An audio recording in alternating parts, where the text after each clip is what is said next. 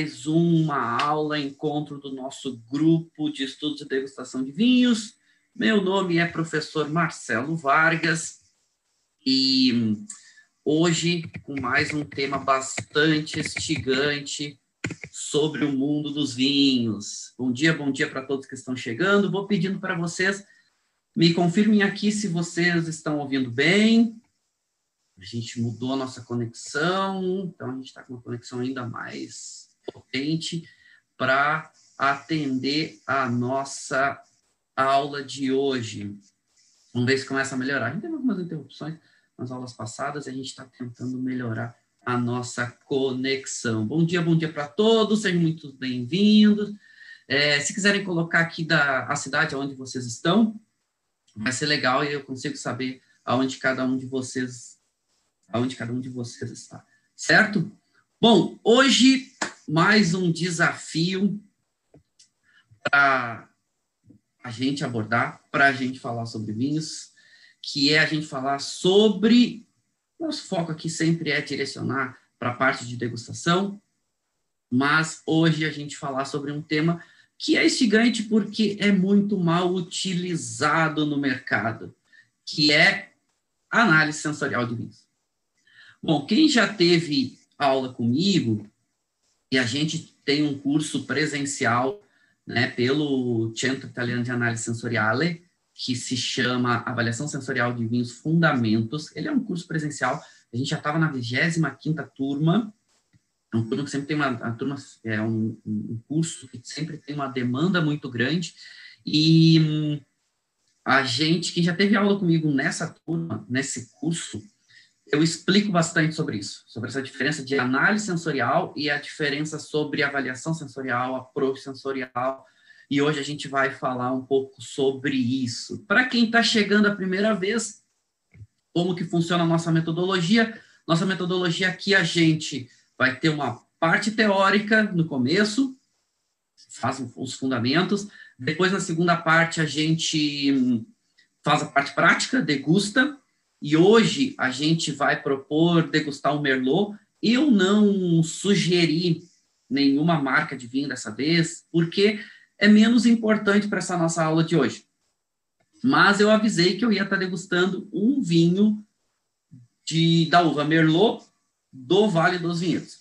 Então, quem quiser, quem quisesse, né, poderia ter um vinho Merlot do Vale dos Vinhedos, mas quem não tinha um Merlot do Vale dos Vinhedos, pode ser outro Merlot, se não tem Merlot, pode ser outro vinho, porque as didáticas que a gente vai fazer hoje são didáticas para trabalhar os nossos sentidos, né? trabalhar um pouco nosso entendimento com os sentidos e um pouco mais aprofundando a metodologia que a gente vem abordando aí desde o começo do grupo. Hoje é o nosso terceiro encontro, então estou muito feliz aqui da gente poder no terceiro sábado e é um compromisso com vocês trazer toda semana, sábado, 10 horas da manhã, a gente se encontrar para a gente falar de degustação e praticar degustação.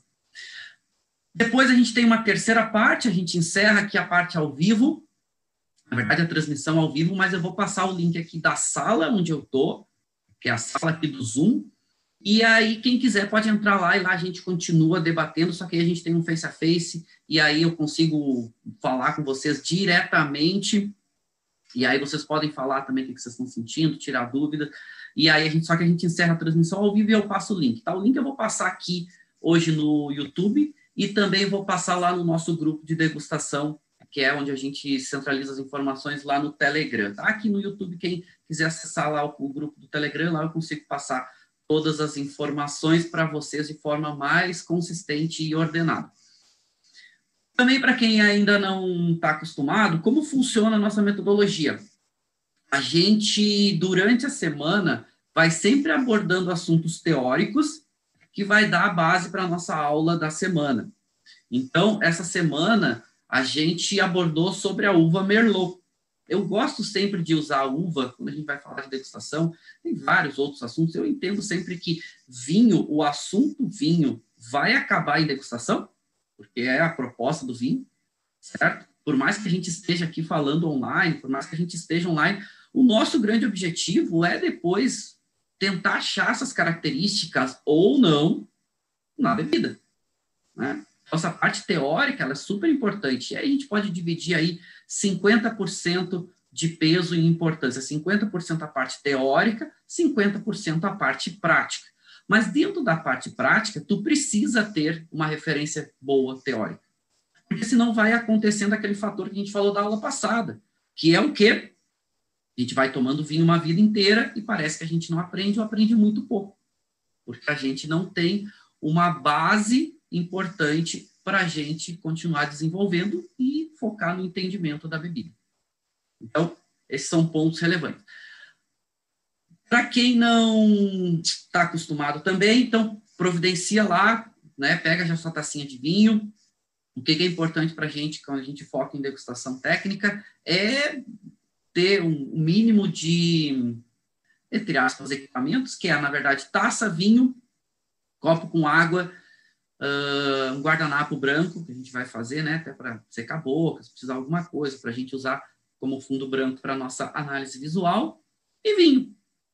Ah, bom, não tenho vinho, o que, que eu faço? Não tem problema, assiste aqui a aula, a aula depois vai ficar gravada, se quiser depois assistir a aula de novo com vinho, se quiser assistir a aula depois de novo sem vinho, fica bem à vontade. Aqui a gente tenta ser o mais democrático possível, mas a experiência fica mais legal se vocês tiverem vinho. Ok? Bom, semana foi uma semana bastante agitada. Eu estou em Porto Alegre, no Rio Grande do Sul, e aqui hoje chove. Então, se a gente tiver algumas interrupções na internet, vocês me perdoem, por mais que a gente tenha três internets aqui, duas de banda larga e mais uma 4.5G. Isso trabalhando junto aqui, pode a interrupção acontecer um pouquinho, tá bom? Bom, é, perguntas vocês vão mandando aqui, né? De vez em quando eu vou olhando aqui um pouquinho o chat para tentar acompanhar o que vocês estão falando, para que eu consiga interagindo com vocês. Certo? Bom, quem quiser dar um curtir aqui no vídeo também, legal. Ah, uma coisa bacana é vocês curtirem o canal aqui do YouTube, porque hum, vocês curtindo o canal, quando tiver sempre os grupos, sempre que a gente tiver encontro do grupo de degustação, quando começa o encontro, o próprio YouTube avisa vocês e aí ajuda a vocês a lembrarem quando vocês se esquecerem, ok? Bom, vamos começar então oficialmente.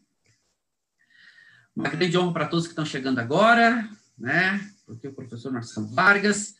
Vamos falar então sobre análise sensorial. E é super importante, e eu gosto que os meus alunos tenham esse entendimento muito claro. E eu vou contar para vocês, né, eu não tenho vergonha das dificuldades que eu passei, eu não tenho vergonha de compartilhar isso com vocês, porque fez parte do meu aprendizado e eu compartilhando isso, eu acredito que ajuda vocês a talvez facilitar e não passar todas as dificuldades que eu passei para aprender sobre vinho e que ainda estudo muito e que ainda tem muita muito que aprender. A gente nunca vai parar de estudar vinho, nunca vai deixar de aprender sobre vinho. Eu não conheço ninguém que talvez domine tudo, até porque o processo e as, os conceitos vão mudando regularmente por vários sentidos, por vários motivos. As regiões produtoras mudam, as uvas mudam, a ciência muda, o entendimento que a gente tem sobre vinho muda a ciência vai mudando, a ciência vai comprovando várias coisas e vai fazendo com que a gente mude a nossa forma de entender. Isso é importante. Vou dar um exemplo para vocês. A gente acreditava, até pouco tempo atrás, que, por exemplo, rolha de cortiça, ela era super importante por causa da microoxigenação da quantidade de ar que entrava de fora da garrafa para dentro, ajudava no processo de amadurecimento envelhecimento dos vinhos. Hoje a ciência já prova que é mais importante é aquela bolinha de ar que está lá dentro da garrafa, né? Você já vê, quando você tem uma garrafa cheia, que você vira a garrafa, tem uma bolinha que fica lá, né? A garrafa não é 100% preenchida com líquido, fica uma pequena quantidade. E ali, aquela pequena bolinha de ar, ela é extremamente importante, aquele ar é importante. Às vezes uma quantidade de ar que tem dentro da cortiça, que ela também vai largando para dentro da garrafa, também é importante, não o ar que está fora. Inclusive, está se comprovando hoje se realmente essa quantidade de ar que se acreditava entrasse né, de fora para dentro, o vinho oxidaria muito rápido, ou mais rapidamente. Então, ciência provando que o nosso entendimento não estava correto.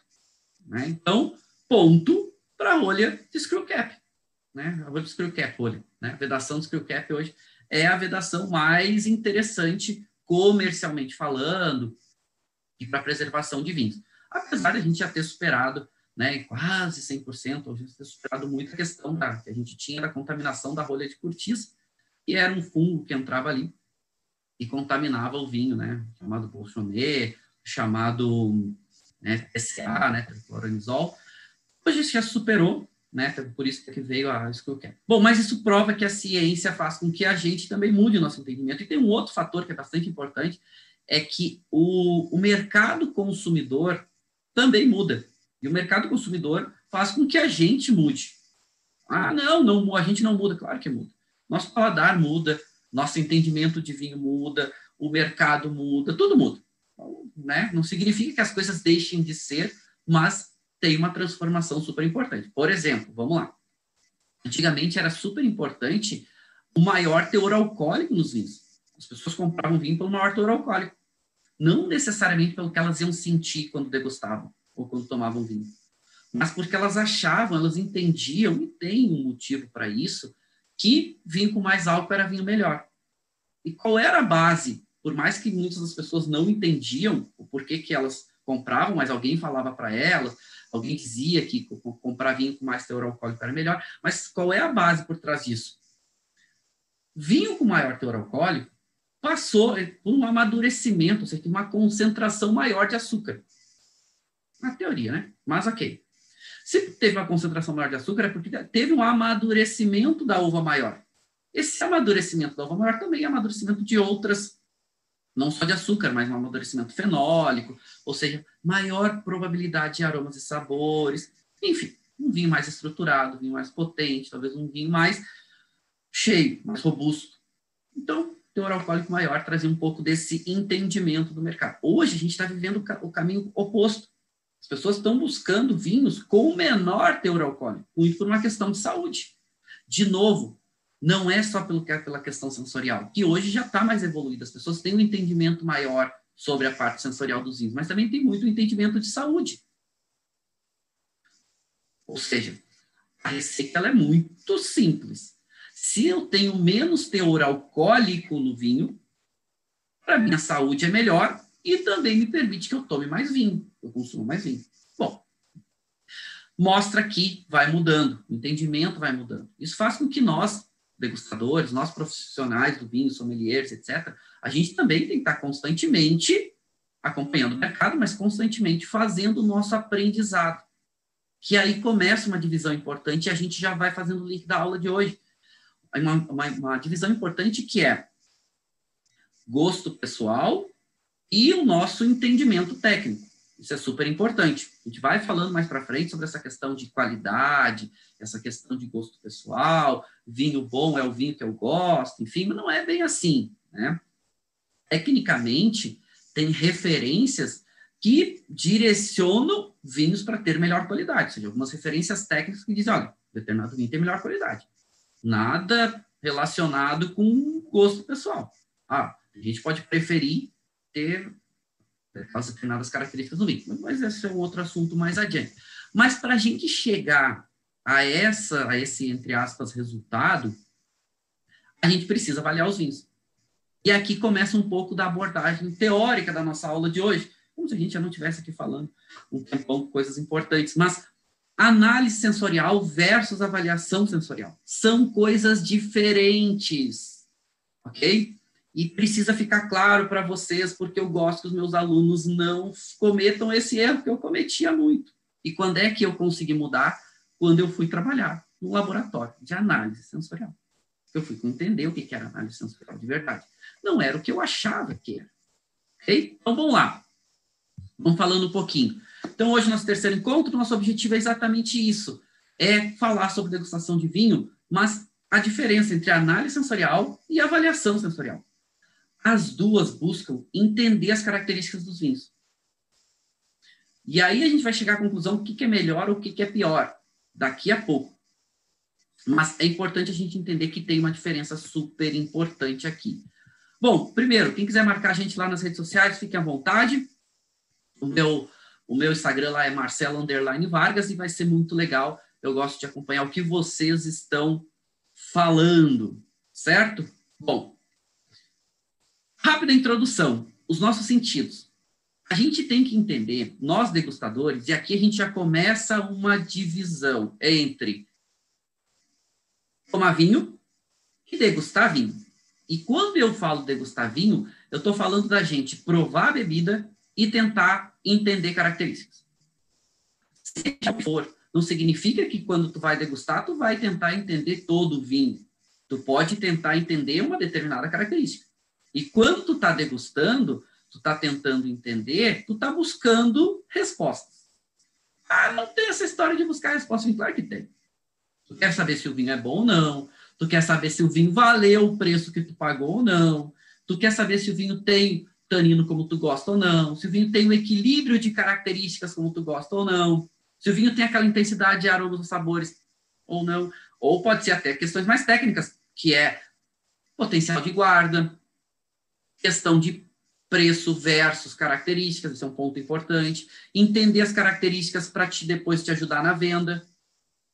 O Vivino, vamos lá, vamos falar. Vivino é aquela, aquele aplicativo, não sei se o pessoal usa ainda. Perdeu muita força no Brasil, exatamente por isso. Pessoas me perguntam o que, que eu acho sobre o Vivino. O Vivino é uma ferramenta incrível, só que ela é 50% muito boa, 50% incrível e 50% muito ruim. Qual é o lado ruim? O lado ruim é que ela é mal utilizada. Utilizada por quê? Porque, como a gente tem um mercado no Brasil mais imaturo, lá as pessoas comentam o que elas quiserem dos vinhos. E não tem um, um, um critério mais técnico, não tem um filtro, enfim. Então, eu quero um comento. Então, o Marcelo foi lá. O Marcelo, que era uma pessoa inexperiente, comprou o vinho, tomou o vinho, não era tão bom, estava estragado, tinha algum problema. Ele foi lá, ah, não gostei desse vinho, é assim, assado. Aí, chegou lá alguém que foi ler a avaliação do Marcelo e disse, nossa, poxa, esse vinho é bom, não vou comprar. Então, esse é o lado ruim do Vivino. Mas o Vivino consegue manter o teu histórico. Por que, que eu estou falando do Vivino? É uma alternativa interessante para quem quer manter o seu histórico de avaliação. Esse é um ponto importante para a gente evoluir em avaliação, manter o nosso histórico. Quando a gente fala em avaliação de vinho e também de análise sensorial, a gente está falando de ferramentas. E as ferramentas são os nossos sentidos. E a gente não conseguiu, na ciência ainda até hoje, desenvolver equipamentos que substituam os nossos sentidos. Tanto que hoje, quando a gente vai fazer a, a pesquisa científica, já existem equipamentos que fazem um misto entre análise, por exemplo, de moléculas de aromas, faz análise químico-física, né? Através de cromatografia gasosa e outros, vê os, os picos de, de determinadas famílias e moléculas. Depois, quando tu tem aquilo, tu vai para um equipamento onde vai lá cheirar para ver se tu está sentindo aquelas, aqueles aromas, aquelas famílias aromáticas nesse produto. Os nossos sentidos, que a gente ainda não consegue substituir, ainda com ferramentas. A gente consegue é, muitas análises químico-físicas conseguem definir como o produto está, mas não necessariamente o que o consumidor vai sentir. E isso, quando a gente fala, a gente falou também na aula passada sobre os nossos receptores, né? Quando a gente tem receptores químicos, né, principalmente o nosso palato e o nosso olfato, é muito difícil da gente, do que a pessoa está sentindo, ser absolutamente igual ao que o químico físico demonstrou. Pontos mais, a gente chama de extremos, né, extremidades, é tipo, ah, é muito alcoólico. Provavelmente a pessoa vai sentir muito alcoólico. Ah, muito ácido, tem muita acidez. A pessoa provavelmente vai sentir muita acidez. Mas quando a gente começa a misturar tudo, não necessariamente a pessoa vai sentir aquilo que a gente está falando. E aí que começa a entrar, meninos e meninas, o que a gente chama de, e fazer uma divisão de análise sensorial e avaliação sensorial. Ok? Bom, primeiro, o que, que é análise sensorial? Quando a gente fala em análise sensorial, aqui a diferença análise sensorial versus avaliação sensorial. Análise sensorial, a gente está falando necessariamente de ciência. E ciência, a gente está falando de metodologia. A gente está falando de é, regras. A gente está falando de um ponto extremamente importante quando a gente fala de ciência, que é seguir metodologia e ser replicável. O que isso significa? Que se eu estou fazendo uma análise sensorial, além de eu seguir as regras, eu tenho que garantir que eu consiga replicar aquele, aquele, aquele cenário de análise. Ou seja, ambiente controlado, a incidência de luz, a temperatura, a, o tamanho da taça, tudo. A amostra, porque a amostra tem que ser igual, você vai replicar isso em outro local. Então, aí começa a dividir. E, e análise sensorial é uma ciência, e é uma ciência reconhecida mundialmente. O Brasil também já reconheceu, tardiamente, mas ok, reconheceu. Uh, é uma ciência exatamente isso. E como eu falei também para vocês já, a gente começa a dividir um pouco de o que é análise químico-física de análise sensorial. Porque, no fundo, e vinho tem muito latente isso, não necessariamente o que tu diagnosticou químico-fisicamente falando, a pessoa vai sentir. E aí pode criar o que a gente chama de gap. Gap que é, isso a gente leva isso para o meio do caminho entre a parte de, de pesquisa científica de laboratório versus pesquisa de consumidor. Gap é aquilo que tu encontra químico-fisicamente, tu não encontra sensorialmente. Aí qual é o grande risco? É tu descrever isso, por exemplo, num contrarótulo de um vinho. Tu foi lá e disse, olha, esse vinho tem aroma de frutas vermelhas. Beleza. Tu determinou, achou as famílias aromáticas lá, mas aí quando o consumidor foi provar, ele não, não, não identifica. Ele não sente aromas de fruta vermelha. Então, pode ser que aquelas moléculas estejam, mas o consumidor não identifica. E aí cria-se o gap, que é aquela coisa, ou seja, quem está certo? O consumidor sempre vai trazer para o lado dele. No mundo dos vinhos tem um outro um fator, que é o seguinte, o consumidor, ele, às vezes, principalmente consumidor imaturo, ele subentende que ele não, não, não tem capacidade de achar os aromas, por exemplo. Ah, o contrarótulo está dizendo que tem aromas de frutas vermelhas. Aí o consumidor vai degustar o vinho e diz: Pô, não, não tem, tá, eu que não consigo identificar esses aromas. Não necessariamente. Tem vários motivos pelos quais o consumidor pode não estar sentindo aquele aroma. Vários. Ter outros aromas sobrepondo, né? O conjunto do vinho está diferente, passou tempo.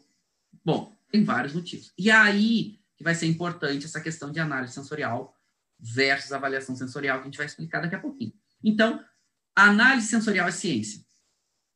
Então, reconhecido internacionalmente né, pelo Institute of Food Technology, que é um dos órgãos hoje mais importantes na questão de metodologias e conceitos de estudos e análises científicas para produtos agroalimentar como um todo, e o Brasil regulamentado pela ABNT desde 93. Bom, quando a gente fala de análise sensorial e avaliação sensorial, elas buscam a mesma coisa, que é exatamente características, entender as características. E aí, quando a gente vai falar de características, está relacionando a produto, e vários pontos são importantes. Importantes a ponto de, bom, o que leva um avaliador, ou o que influencia um avaliador para chegar àquelas determinadas características. Né? Então, tem vários pontos aí que se correlacionam. Dentre eles, e esse é um ponto importante, é o avaliador, o degustador, ele ter consciência das características. Não que ele vai encontrar naquela bebida, mas as características que podem estar presentes. Ou seja, ele precisa ser treinado. Vou dar um exemplo. De nada adianta a gente falar. No Brasil, a gente fala bastante sobre isso. Aroma de groselha verde. Para uvas e vinhos que vêm da família das Carmenetes, aí Cabernet Sauvignon, bem comum. Tá? Aroma de groselha verde. E aqui, a quantidade de degustadores no Brasil que eu ouço falar groselha verde é absurda. Agora eu vou perguntar para eles quantos desses já provaram na vida deles groselha verde. Alguns, claro que alguns acreditam já provaram. Não é uma fruta comum do Brasil. Então, o cara tem que ter ciência do que ele está procurando ou do que ele pode encontrar. E aqui já começa a ser um ponto importante da, da avaliação para análise. Bom, aqui eu trago duas fotos para vocês. Duas formas de se identificar características dos vinhos. É diferente? É, é diferente. Não tem como a gente negar, né? É bem diferente um do outro. Qual que é melhor e qual que é pior? Bom, vamos entender que é diferente. Aí, a gente está falando dessa primeira aqui, à esquerda, que é uma degustação de um concurso super importante no mundo, né? Canter Wine Awards, um dos concursos mais relevantes do mundo hoje, né? Acontece em Londres, organizado pela revista Decanter, que é a publicação de vinhos é, mercadológica mais importante que existe. Então, um concurso super reconhecido. O que eles estão fazendo aqui? Ah, uma forma de avaliação de vinho. Se eu comparar com a outra imagem, deixa eu até fazer uma coisa aqui, que é melhorar esse meu ponteiro para vocês, se vocês conseguem. Deixa eu ver aqui. Vamos ver aqui. Ah, agora ficou com um ponteirinho, vou botar aqui no banco, vocês verem, ó. Ficou com, com esse ponteirinho brilhoso. Beleza, fica melhor para vocês. Vamos lá. Saiu, vamos de novo. Opa. Tá, beleza. Se a gente comparar aqui, certo? Essa outra foto, também estão fazendo uma avaliação. Só que aqui, o que, que a gente tem? O que é diferente? Olha esse lado aqui. Então, tem um degustador, várias taças, várias pessoas em volta, etc. Comentário, ruído, todo mundo falando. Ele está avaliando vinho. Aqui do outro lado, não. Aqui a gente tem um ambiente controlado. Aqui a gente tem, entre aspas, pesquisadores ou cientistas ou degustadores. Eles estão de jaleco branco, não precisa, tá? Mas aqui é para dar um contraste, escolher uma foto que tem um contraste. E eles estão com umas amostrinhas na frente dele, fazendo um tipo de avaliação. E aí aqui muda. Por que que muda? Porque aqui eles estão fazendo análise sensorial. Eles estão seguindo várias regras, só que mais do que isso, eles estão seguindo regras internacionais, regras científicas. E aonde estão essas regras científicas? Essas regras científicas estão baseadas nas normas internacionais ISO. E aí, por isso que existe, inclusive, uma taça padrão no mundo chamada taça ISO. Essa taça ISO, até tenho aqui para vocês verem, que é uma tacinha um pouquinho menor, Deixa eu mostrar aqui para vocês. Essa aqui é uma taça ISO, tá? que é uma taça que foi criada de um tamanho padrão para que quando fizer pesquisa científica, fizer análise sensorial científica, todo mundo tem que usar essa taça. A menos que tu esteja fazendo análises de taças ou outras que aí vão ser completamente fora da curva. Senão, esse vai ser o padrão. Então, vou mostrar alguns resultados para vocês daqui a pouco mas voltando aqui ao nosso.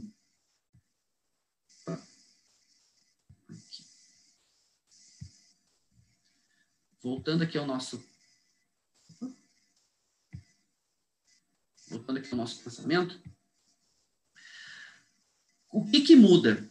E o que, que é importante daqui para cá? É que aqui tem que ser documentado, aqui tem que seguir as regras internacionais, Aqui o ambiente tem que ser super controlado. Aqui tudo, por quê? Porque tem que ser replicável. Do outro lado, eu não tenho um controle de temperatura tão adequado, as pessoas estão influenciando umas outras, o tamanho da taça vai variar de degustador para degustador, ou todo o concurso vai ter o mesmo tamanho de taça, que é o que os concursos sérios fazem, mas não são taças padronizadas. Se for replicar isso aqui lá nos Estados Unidos, não necessariamente tu vai conseguir replicar todas essas características que esse ambiente replicou. Bom, então vocês estão pensando o seguinte: teoricamente, então, a análise sensorial é melhor do que a avaliação sensorial, e aqui a gente divide que, ou seja, avaliação sensorial é qualquer tipo de exercício de busca de características técnicas para produto, para vinho. E aí a gente pode chamar de avaliação sensorial ou abordagem sensorial, ou internacionalmente, como é chamado, é approach sensorial. Esse é o termo técnico correto. Diferente de análise sensorial. Então, começamos a dividir aqui. Análise sensorial tem que estar tá no laboratório, tem que seguir regras internacionais, tem que ser replicada. Avaliação sensorial não precisa necessariamente ser tão rígido, seguir todas essas regras. E aí, a gente chega ao ponto que hoje no mundo, 99% das avaliações de vinho são por avaliação sensorial.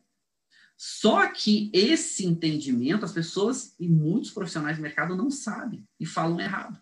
E dizem, eu estou fazendo análise sensorial. Não, tu não está fazendo análise sensorial, está fazendo avaliação sensorial. É a mesma coisa? Não é a mesma coisa, são coisas diferentes. Mas aí que tá, é um desconhecimento. E como eu falei, tá, não estou condenando e julgando ninguém, eu falava errado. Até eu ir trabalhar numa, num, num centro de análise sensorial de vinhos. Daqui a pouco eu mostro alguns resultados para vocês da diferença entre eles. Mas muda. Significa que a análise sensorial é melhor? Não necessariamente. Mas ela busca as respostas específicas. Ela busca resposta, e aqui um ponto importante: análise sensorial, ciência busca resposta estatística. E tem peso de ciência. Aí essa avaliação sensorial que o pessoal faz lá dos concursos, etc., é super válido, é super importante. Só que só são coisas diferentes. Como eu estou falando, não significa que um é melhor e que outra é pior. São diferentes. Eu falo para vocês que 99% do mundo faz avaliação sensorial, é porque é caro fazer análise. No Brasil, não estou dizendo que não tenha mais, mas no Brasil eu conheço uma vinícola uma vinícola no Brasil que eu conheço que tem laboratório de análise sensorial. Uma. Não estou dizendo que outras não tenham. Pode ter. Que é a vinícola Salton. A Salton tem um laboratório só de análise sensorial. Que lá, sim. também conheço o laboratório de análise sensorial aqui no, na Embrapa. Lá na Embrapa, o Vivinho, tem um laboratório. Não é só ter o laboratório, mas ter o local adequado é importante. Chama-se de laboratório porque segue normas, né? Eles têm uma normativa que regulamenta espaço entre as pessoas, como tem que ser. Enfim, quando a gente volta para essa questão de avaliação sensorial, que, que não é ciência, não significa que é ruim. Não. Robert Parker faz isso, James Robson faz isso, uh, Gerard Basset fazia isso, né, James Suckling faz isso, faz avaliação sensorial. Eu faço avaliação sensorial, a gente faz avaliação sensorial como a gente vai fazer hoje. É pegar a taça e entender as características. Por quê? O que, que muda? Na avaliação sensorial, os resultados são mais subjetivos. É difícil de eu reproduzir integramente, como foi determinada é, análise, né? Tem pouca referência estatística, então acaba sendo diferente, né? Na análise sensorial, na ciência, aí tem esse monte de regramentos que tem que seguir. Então, só para vocês entenderem, né? Fala de análise sensorial, tu envolve também outros profissionais. Né? Tu envolve degustadores treinados. Quando tu fala de análise sensorial, a gente tem quatro tipos de degustadores. Pelo menos quatro. Quatro são mais, são, são quatro referências importantes. São os quatro que a gente trabalha, por exemplo, lá no Centro Italiano de Análise Sensorial, lá na Itália. É o seguinte, são quatro degustadores. O que, que é? Tem um degustador que a gente chama de leigo. Leigo é o degustador que não entende nada, né? Opa, tá dizendo que a avaliação tá, tá cortada. Peraí, vamos mudar um pouquinho. Vamos ver se a gente melhora aqui.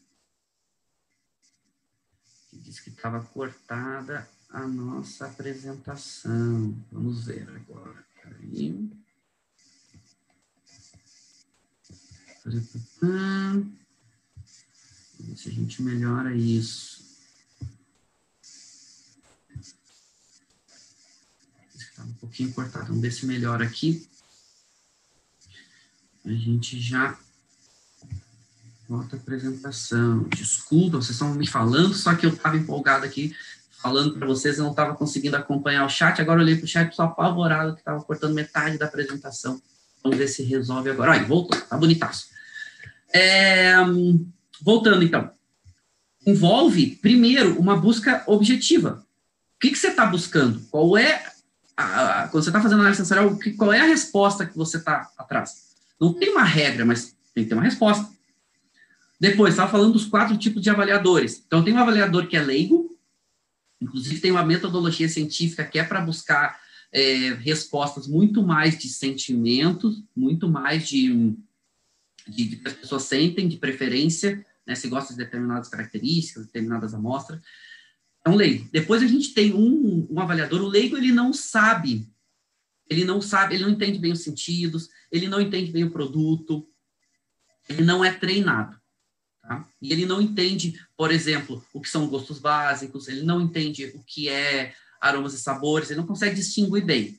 Ele gosta, não gosta, ele entende algumas características. Depois a gente tem o avaliador, que eu chamo de semileigo, que é a pessoa que ela tem entendimento técnico, ela sabe o que é gosto pessoal, é, é, é, os gostos básicos, ela entende do gosto pessoal dela, ela entende um pouco das características do produto, só que ela não é treinada. Ou seja, treinada porque nas regras científicas tem a, o que a gente chama de é, limiar de percepção. Então, quando tu treina um degustador, ele precisa ser treinado e ter a capacidade de identificar determinadas características de determinados produtos. Então, se ele não tiver aquela capacidade, ele não pode participar de uma pesquisa científica, de uma análise sensorial científica. Significa que ele seja um inútil, não é isso. É que ele não tem a capacidade para participar daquelas, daquela, daquela análise sensorial. Aí você diz, tá, mas ele não pode, não, ele pode ser treinado e ter a capacidade de entender isso. É como dirigir, gente. Tem gente que tem mais facilidade, tem gente que demora um pouco mais. Basta a pessoa se dedicar que ela aprende. A menos que ela tenha uma doença, uma patologia.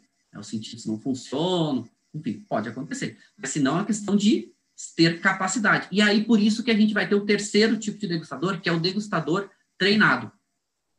Esse sim, esse ele, para ele entrar no painel, esse degustador treinado, ele tem que ter essa capacidade de distinguir essas características, ele tem que ter a capacidade de, de entendimento, ele tem que ser regularmente treinado e aferido, entre aspas. E aferido, ele tem que ter a capacidade de entender aquelas características. Não tem jeito. Então, ele vai ter que estar constantemente sendo, constantemente sendo treinado e estar testando o sentido dele. E isso acontece para degustadores de, de todas as áreas.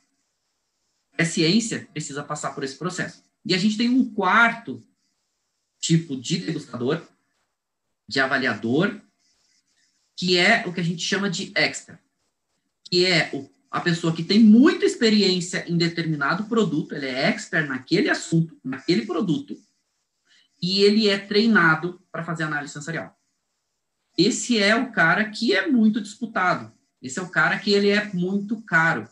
Porque também para a gente fazer análise sensorial, eu preciso ter uma quantidade muito grande de degustadores.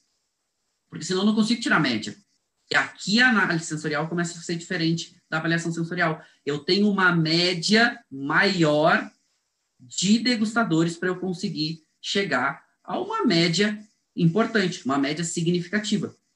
Porque, por exemplo, como que eu vou determinar é, qual é o gosto ou qual é a determinada característica, ou quais as determinadas características as pessoas entendem do determinado vinho. Hoje eu vou provar, a gente vai provar daqui a pouco, é, o Merlot da Serra Gaúcha.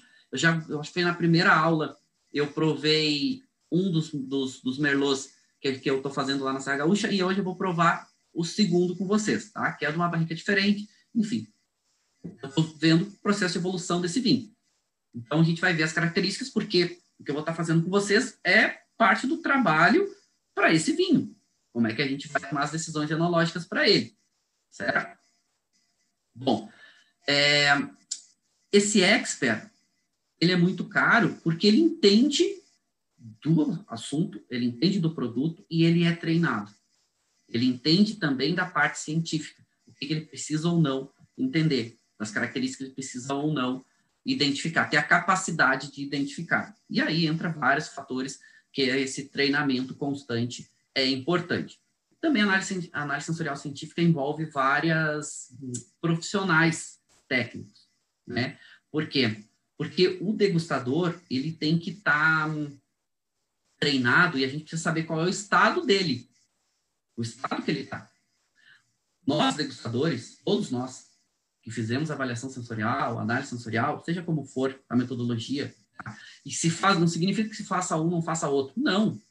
Falei para vocês que 99% que tem no mercado hoje é avaliação sensorial. E isso funciona muito bem e atende o mercado. Né? Mas, por exemplo, tem dias que a gente não acorda bem. Tem dias que a gente não está legal. A gente acorda, tem dificuldade, vem parece mais amargo, né? Parece que vinha mais ácido, mais tânico, nossos sentidos, a gente está cansado. Por isso que eu falo para vocês, e a gente vai começar a degustar daqui a pouco. Então, o que, você já tem que fazer? primeiro, já vai hidratando, já vai te preparando para a degustação, né? Já vai tomando água, vai preparando o sentido, vai te hidratando e já vai te condicionando para a degustação. Cabeça também é importante, tá? Mindset. A gente vai falar muito isso no grupo de aqui no nosso grupo de estudos. Eu preciso me concentrar e direcionar para o que eu vou fazer. A minha, a minha avaliação não vai ser boa se eu pegar a taça e tiver alguém do meu lado pá, pá, pá, falando, não, é isso, olha, vê se não acha isso, vê se não acha aquilo. Influencia muito. Né? Por isso que também na análise sensorial, tu não pode fazer isso. Tem regras, as pessoas ficarem separadas para não serem influenciadas. Bom, vamos avançar para a gente entrar na nossa parte de degustação, porque eu adoro falar e a gente acaba passando um pouquinho do horário. Aqui, só para vocês saberem, rapidamente, a gente não vai entrar algumas metodologias de análise sensorial. Tá? Então, de, de, acordo com o que tu vai buscando, análise sensorial é muito pouco ainda feito no Brasil, é pouco trabalhado. Tem uma, tem uma pesquisadora muito boa que escreve vários livros, e é muito bacana. Eu tenho aqui para mostrar para vocês que fala, inclusive, sobre análise sensorial de alimentos, tá? aqui, é esse aqui. Que a dona, a do, ela é uma doutora, tá? Silvia Deboni, que é legal para vocês verem. Depois eu mostro aqui em tela cheia. Não precisa para vocês. Bom, mas o porquê que a gente faz análise sensorial científica? Pode ser para buscar várias coisas. Primeiro, se os vinhos têm, são íntegros, se apresenta algum tipo de defeito, esse é um ponto importante. Depois, tipicidade. Ah, e aí, como que a gente avalia tipicidade, etc. Bom, tu pode fazer uma análise científica para entender o que, que é tipicidade. Ou seja, o que é, quais são os elos de determinadas uvas em determinada região ou determinado terroir que se ligam e que dá a tipicidade, ou seja, a referência daquele local. Por que, que eu sugeri para a gente provar um vinho Merlot hoje da Serra Gaúcha? Porque a gente vai buscar entender algumas características que são típicas do Merlot da Serra Gaúcha. Vai ter em todos os vinhos? Não necessariamente. Mas a gente fez uma, uma, a gente fez uma pesquisa, tá? o centro que eu trabalho, né, o Tias Innovation, a gente fez uma pesquisa exatamente para entender isso. Deixa eu mostrar aqui para vocês. Se eu tenho aqui. Uh, aqui. Vocês podem ver depois no site. A gente fez uma pesquisa científica para entender a tipicidade dos vinhos da região Marche, da região do Marche, uma das 20 regiões da Itália. Lá tem 20 denominações. E tem um, um, um consórcio lá, na verdade é um instituto, se chama Instituto Marquetiano de Tutela Vini, que organiza as denominações locais. E eles queriam entender o que era a tipicidade. Aí foi isso já faz vários anos. O Tias Innovation, a gente foi lá entender ou determinados vinhos, quais eram as características. Então, por exemplo, deixa eu pegar aqui, verdicto de matélica, tá? Ó, verdicto de matélica, a gente, através de análise sensorial, através de ciência, foi entender quais eram as características do verdicto de matélica reserva, que é um DOCG, dessa região. Depois eu passo o link para vocês, para quem quiser ver o resultado da análise. Isso até virou um livro depois, exatamente referenciando a isso. O que era tipicidade? Né? Qual era essa questão de características desse local, enfim. Bom, esse, é um, esse pode ser um dos motivos que você faz análise sensorial. Porque como que você vai ter dados estatísticos para referenciar as características que ligam os pontos dos vinhos naquela região? Acho que eu tenho aqui também nos slides, deixa eu mostrar para vocês. Eu tenho aqui, ó, também. E aí, ah, depois a gente fala mais adiante também um outro encontro sobre como foi essa metodologia, para entender isso, né? A gente seguiu três alicerces, que eram integridade, peculiaridade e depois originalidade. Quando a gente fala de tipicidade, eu tenho que entender um ponto que é o seguinte, cada produtor pode fazer de um jeito. Certo? Bom, mas esse é tema para mais adiante. Aqui, por exemplo, tem o resultado. Esse é o resultado científico, né? Está em italiano aqui, mas é, é fácil de entender, que é as características. Então, por exemplo, pega aqui, Verdico de Matélica. Matélica é uma região que tem solo muito calcário, pega uma área de influência clima continental, apesar de ser estar tá a 50 quilômetros do mar, é fechado por cadeias de montanha, então tem um perfil sensorial, tipicidade dos vinhos é são vinhos mais sápidos, e aqui sápido é um termo que é bom a gente ir praticando, sápido significa intenso de características. Sápido não significa só salinidade, tá? Não significa só que é salgadinho. Significa intenso em características. Também a gente vai falando mais adiante. Então, um vinho que é sápido, ou seja, intenso em sabor, em características. Uh, um vinho que tem acidez marcada. Um vinho que tem uma notinha amarga, é muito característico de verdicto de matéria, que é uma notinha de final de bom de amêndoa. É muito clássico. E não é desagradável, não é ruim.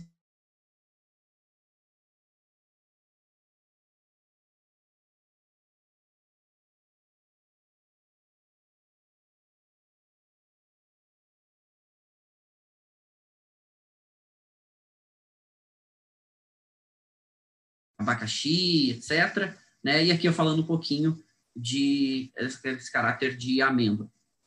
Esse pode ser. Esse é um resultado de uma pesquisa científica. Depois eu passo o link para vocês lá do site, quem quiser ver das 20 denominações do MARC que a gente fez o, o entendimento do que era a tipicidade. Depois, aqui tem outro resultado de uma pesquisa científica que não é nossa, de uma análise sensorial, feita pelo pessoal da Embrapa. Esse é muito legal, esse, esse resultado deles, que foi um trabalho incrível, chama Clima, Desonificação e Tipicidade do Vinho dos Países de Língua Latino-Americana. Não, língua espanhola, enfim, depois eu passo o nome para vocês. Mas é muito legal esse trabalho, que envolveu centros de pesquisa de vários países de língua portuguesa e de língua espanhola, para identificar as, mac as macro-regiões e qual era o perfil, as características sensoriais daquela determinada região. E aqui eu mostro para vocês o resultado de Brasil, é, falando exatamente sobre isso, sobre duas regiões diferentes no Brasil. Uma aqui, essa aqui são para vinhos brancos, da comparando os vinhos brancos da campanha versus os vinhos brancos da Serra Gaúcha. Certo? Bom, que o áudio cortou um pouco, me avisa aqui se o áudio melhorou, tá? Vocês estão ouvindo bem. Você está chegando o áudio bem aí para vocês. Bom, é, diferença, olha a diferença sensorial, que se a gente pegar os vinhos brancos da Serra Gaúcha, eles têm a tendência a ter uma acidez média para muita, mas uma intensidade menor de corpo, uma intensidade menor em boca, uma intensidade menor de álcool. Ou seja, a acidez é uma característica de tipicidade dos vinhos brancos da Serra Gaúcha. Quando a gente fala de vinho branco da, da campanha gaúcha, a gente olha o perfil, olha, isso aqui é, um, é uma forma de apresentação, um que alguns chamam de gráfico aranha, gráfico teia, gráfico, tem alguns nomes que o Brasil usa aqui, que é exatamente para comparar. Olha a comparação na campanha gaúcha. Olha a diferença dos vinhos brancos, que tem uma predisposição maior a ter maior intensidade, corpo chegando em muito, álcool chegando em muito, uma intensidade de aromas média, em boca e nariz, mas uma acidez um pouquinho mais para média, ou seja, normalmente são vinhos mais intensos em boca, né, mais encorpados, um pouquinho mais alcoólicos e um pouquinho acidez um pouquinho uh, mais, um pouco mais baixa, se a gente falar de equilíbrio. Não significa que seja ruim. Todos os vinhos da campanha são assim? Todos os vinhos da gaúcha são desse outro jeito? Não. É elos que ligam eles, tem uma predisposição. E aqui um ponto importante, tá, pessoal? Quando a gente fala de produção em escala comercial, a gente não está falando de fazer uma barrica ou fazer 5 mil litros. Isso fala isso faz, faz em escala artesanal. Então, está falando de uma produção grande, onde essas referências são importantes. Por isso que as grandes vinícolas aqui no Brasil têm vinhedos na campanha, têm vinhedos na Serra Gaúcha, que nada impede eles pegarem uvas desses dois locais e cortar, né? ou seja, misturar e fazer um vinho é, mais interessante do que se eles fossem sozinhos. Bom, antes da gente entrar para a degustação, também mostrando o resultado de um vinho, ou de, dois, de duas regiões, foi feita uma pesquisa científica, mostrando aqui também esse primeiro gráfico aqui na esquerda, campanha gaúcha, e aqui na direita falando de Serra Gaúcha. E olha como o perfil sensorial para vinho tinto ser mais intenso na campanha gaúcha, principalmente picos aqui de aromas de corpo e de álcool, ou seja, um vinho mais potente em boca, intenso aromaticamente. Quando tu vem para Serra Gaúcha, o que, que tu tem? De novo, destaque para acidez, ou seja, acidez se destacando. Vem com acidez maior, um pouco menos de persistência e intensidade de aromas e sabores, mas, de certa forma, um, um equilíbrio na, no nível médio de corpo, álcool, taninos, enfim. Bom, isso para mostrar para vocês um pouco sobre análise sensorial científica. Tá? Vamos degustar? Bom, de novo, a gente passou um pouquinho do horário, aliás, estamos no horário ainda, mas da parte teórica. O que nós vamos degustar? Um vinho Merlot da Serra Gaúcha. Então, eu trouxe até dois vinhos Merlot. Uma, uma amostra, né, que a gente pegou da barrica ali essa faz uma semana, e um vinho Merlot que eu abri ontem de noite do Napa Valley, ok? 2014. Esse aqui, o vinho Merlot da Serra Gaúcha, que é extremamente novo, ou seja, ele está na barrica ainda, safra passada. Vamos lá. Vamos, primeiro, pegamos a nossa taça, sempre vamos ter um guardanapinho branco. Antes de servir o vinho, vamos sempre cheirar para ver se a nossa taça está adequada, não tem nenhum aroma estranho. Uma coisa que eu vou começar a fazer agora, a gente não vai fazer análise sensorial. A gente não vai fazer ciência, a gente vai fazer avaliação sensorial. Eu queria deixar claro que vocês entendessem a diferença entre eles. Mas eu vou começar a usar taça ISA, taça ISO. Por quê? Porque é mais fácil para vocês que quiserem ter o mesmo tamanho de taça. Taça ISO é usada tanto para pesquisa científica, análise sensorial, quanto para avaliação de vinhos de modo geral, certo? Então não tem é, restrição para uso da taça ISO. Tem várias vantagens e várias desvantagens. A gente estava usando antes uma taça, quase uma taça tamanho Bordeaux, que era um pouquinho maior, agora vamos começar a usar isso. Por que isso também é legal? Porque ela tem uma. O tamanho dela é padrão e a dosagem também tem um tamanho padrão. Para pesquisa científica, eu já trabalhei com três dosagens, a gente já trabalhou com três dosagens, depende muito do resultado. Normalmente 30 ml. Essa seria uma dosagem padrão. Pode ser de 50, pode ser um pouquinho menos de 20 a 25. Depende do que tu está buscando. Então vamos lá. Nosso vinho Merlot Serra Gaúcha não está pronto, está ainda em barrica, mas a gente vai começar a entender um pouquinho sensorialmente esse vinho para tomar algumas decisões enológicas. Vamos lá? Por que, que a gente começa? Sempre pela parte visual. Então, inclina lá a tua taça, superfície branca, e olha de cima para baixo. Então, aqui, ó, é um vinho Merlot 100%, mas está atualmente com uma intensidade chegando em muita. Ou seja, está com, com bastante concentração. O que, que isso me diz? Bom, se é um vinho Merlot que tem bastante intensidade de cor, provavelmente esse vinho está mais concentrado. Talvez mais concentrado no vinhedo, talvez uma produção mais intensa, que foi a proposta dele. Não tem nada de errado se tivesse menos, é outra proposta de vinho. Então, a cor dele, ele está com um rubi, um vermelho bem presente, mas muitas notas ainda violáceas. Me remete a um vinho jovem, ele é um vinho jovem, né? Bastante intensidade, não tem nada bem límpido, não tem nada de resíduo, não tem nada de borras, não tem nada. E bastante brilhoso. Bom, nariz. Primeira coisa, a gente leva a taça ao nariz e a gente não agita a taça. Lembrando, quando a gente for sentir os primeiros aromas e também depois as primeiras análises, as primeiras avaliações, a gente não vai cheirar tão rápido, não vai cheirar tão forte. Vamos cheirar aquela inalar longo, lento e longo. Então, sem agitar. Legal.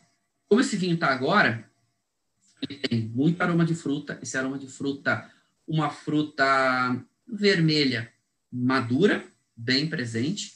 Tem uma nota bem presente relacionada a alguma coisa mentolada, alguma coisa até eucalipto muito agradável. Tem a nota da madeira bastante presente. E essa nota da madeira está lembrando um pouquinho de tosse, está lembrando um pouquinho de especiaria. E essa fruta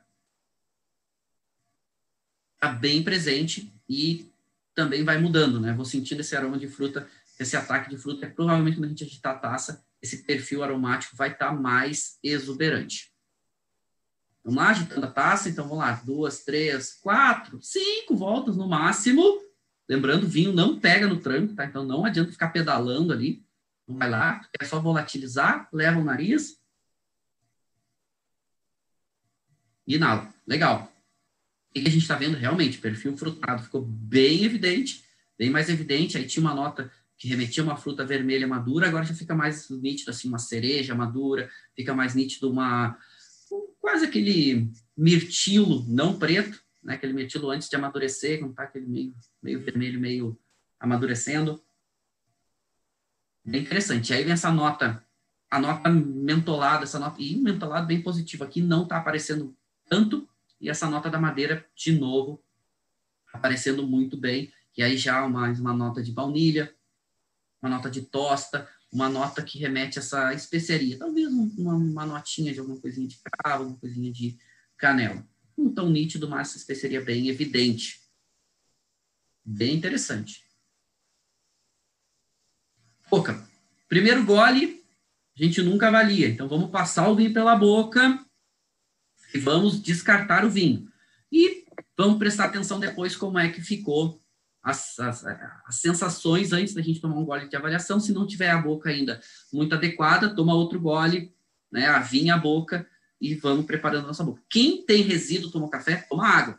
Toma água, limpa a boca, descarta. Eu já fiz, então, quem não fez pode fazer e descarta, e aí vai para fazer a primeiro poste em boca.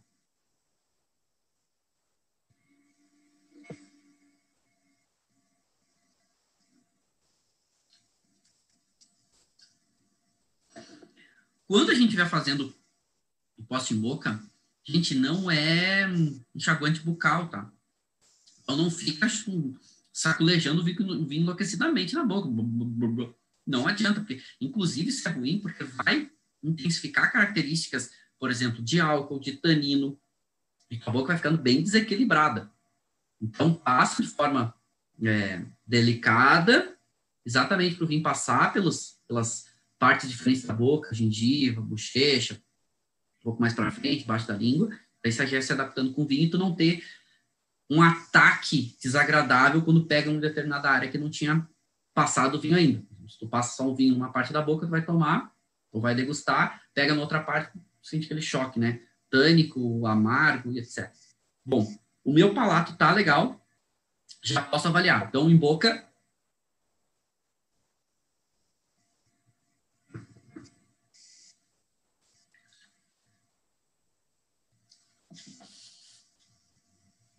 Bom, primeira coisa, ataque pânico muito presente.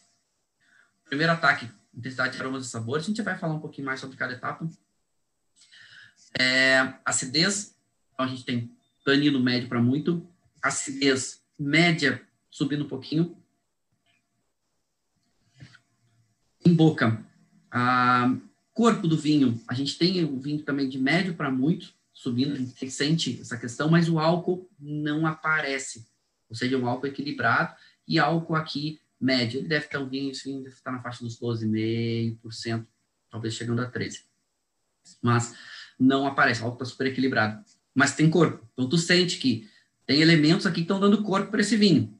Né? Corpo não é um só elemento. Então, a gente tem elemento, tem tanino, a gente tem um pouco desse peso do vinho, do, do, do próprio álcool, que traz um pouquinho de peso e está dando corpo para esse vinho. Não tem residual de açúcar, é um vinho seco, as características de sabor, então, ele tem a parte de sabor está um nível abaixo das estruturas. Cara, é um vinho novo ainda. E essa a parte de sabor é um pouco desconjuntada ainda, né? Um pouco tipo estrutura, é, aromas de madeira para um lado, esses aromas de fruta um pouco para o outro ainda, e mais intenso. O final dele é um final médio para longo, mas a parte estrutural é mais presente, né? é mais uh, perceptível mais tempo. Fica um pouco dessa, dessa acidez, um pouco dessa estrutura tânica. Aliás, acidez e tanina, tanina estão um nível acima ainda, a acidez quase equipara esse conjunto.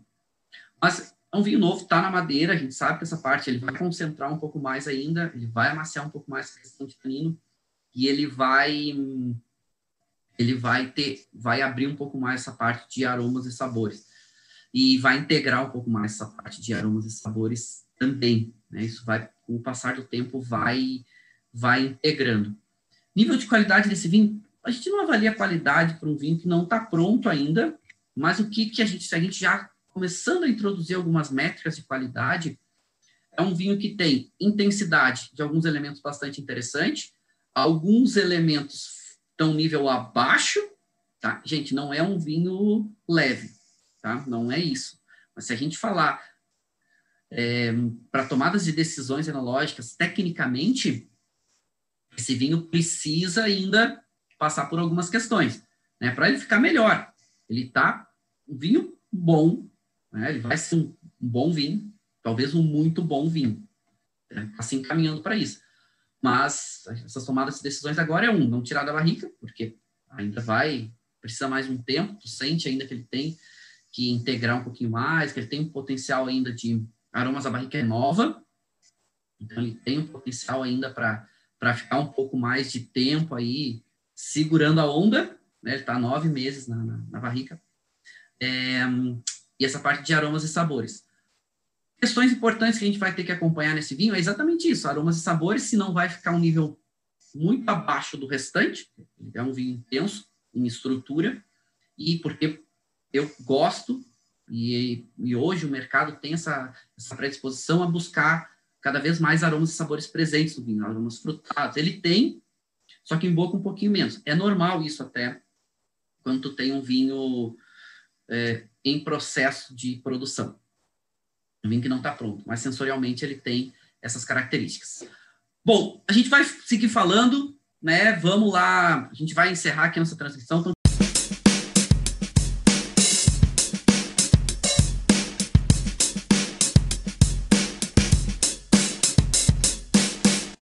Você acabou de ouvir uma aula de vinhos do professor Marcelo Vargas em formato de podcast. Para mais conteúdos, dicas e materiais sobre a bebida, acesse o site www.marcelovargas.org. Um forte abraço e até o próximo encontro.